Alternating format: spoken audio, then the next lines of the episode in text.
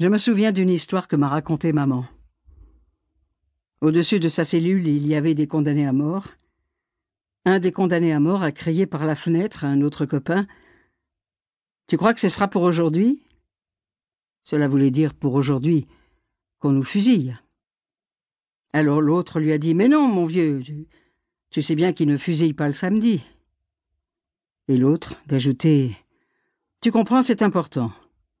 Parce que si c'était aujourd'hui, je mangerais tout mon pain. On recevait le pain le matin, n'est-ce pas? Mais en général, on gardait la moitié du pain pour le soir. Il se disait Si je suis fusillé à midi, c'est pas la peine que je garde mon pain du soir. Cela m'est resté.